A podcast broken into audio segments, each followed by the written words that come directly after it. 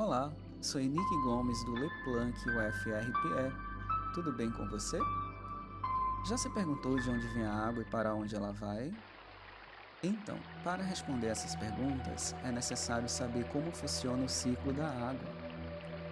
Com a ajuda do calor do Sol, a água evapora a partir da superfície dos rios, lagos e oceanos, e também pela transpiração dos seres vivos.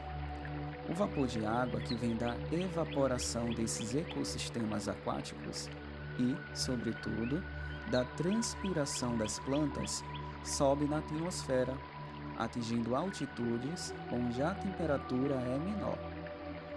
Nesse momento, formam-se as nuvens, cheias de gotículas de água. Esse processo é chamado de condensação. As correntes de ar movem essas nuvens por todo o planeta. Quando as nuvens ficam sobrecarregadas, pesadas, com muitas gotículas de água, acontecem as chuvas, ou seja, a precipitação. Em lugares com clima muito frio, a precipitação cai como neve e gelo, formando as geleiras.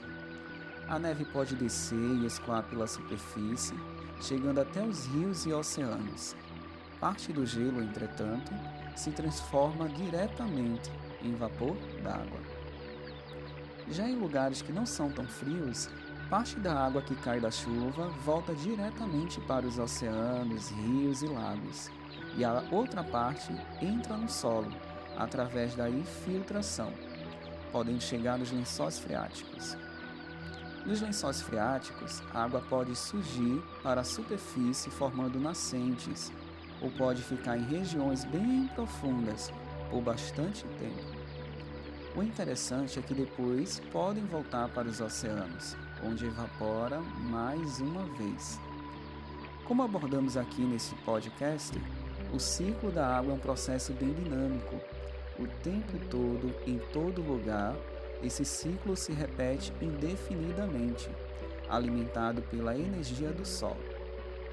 Inclusive, você também faz parte desse ciclo da água, assim como todos os seres vivos da Terra. Te esperamos em um próximo encontro. Até mais!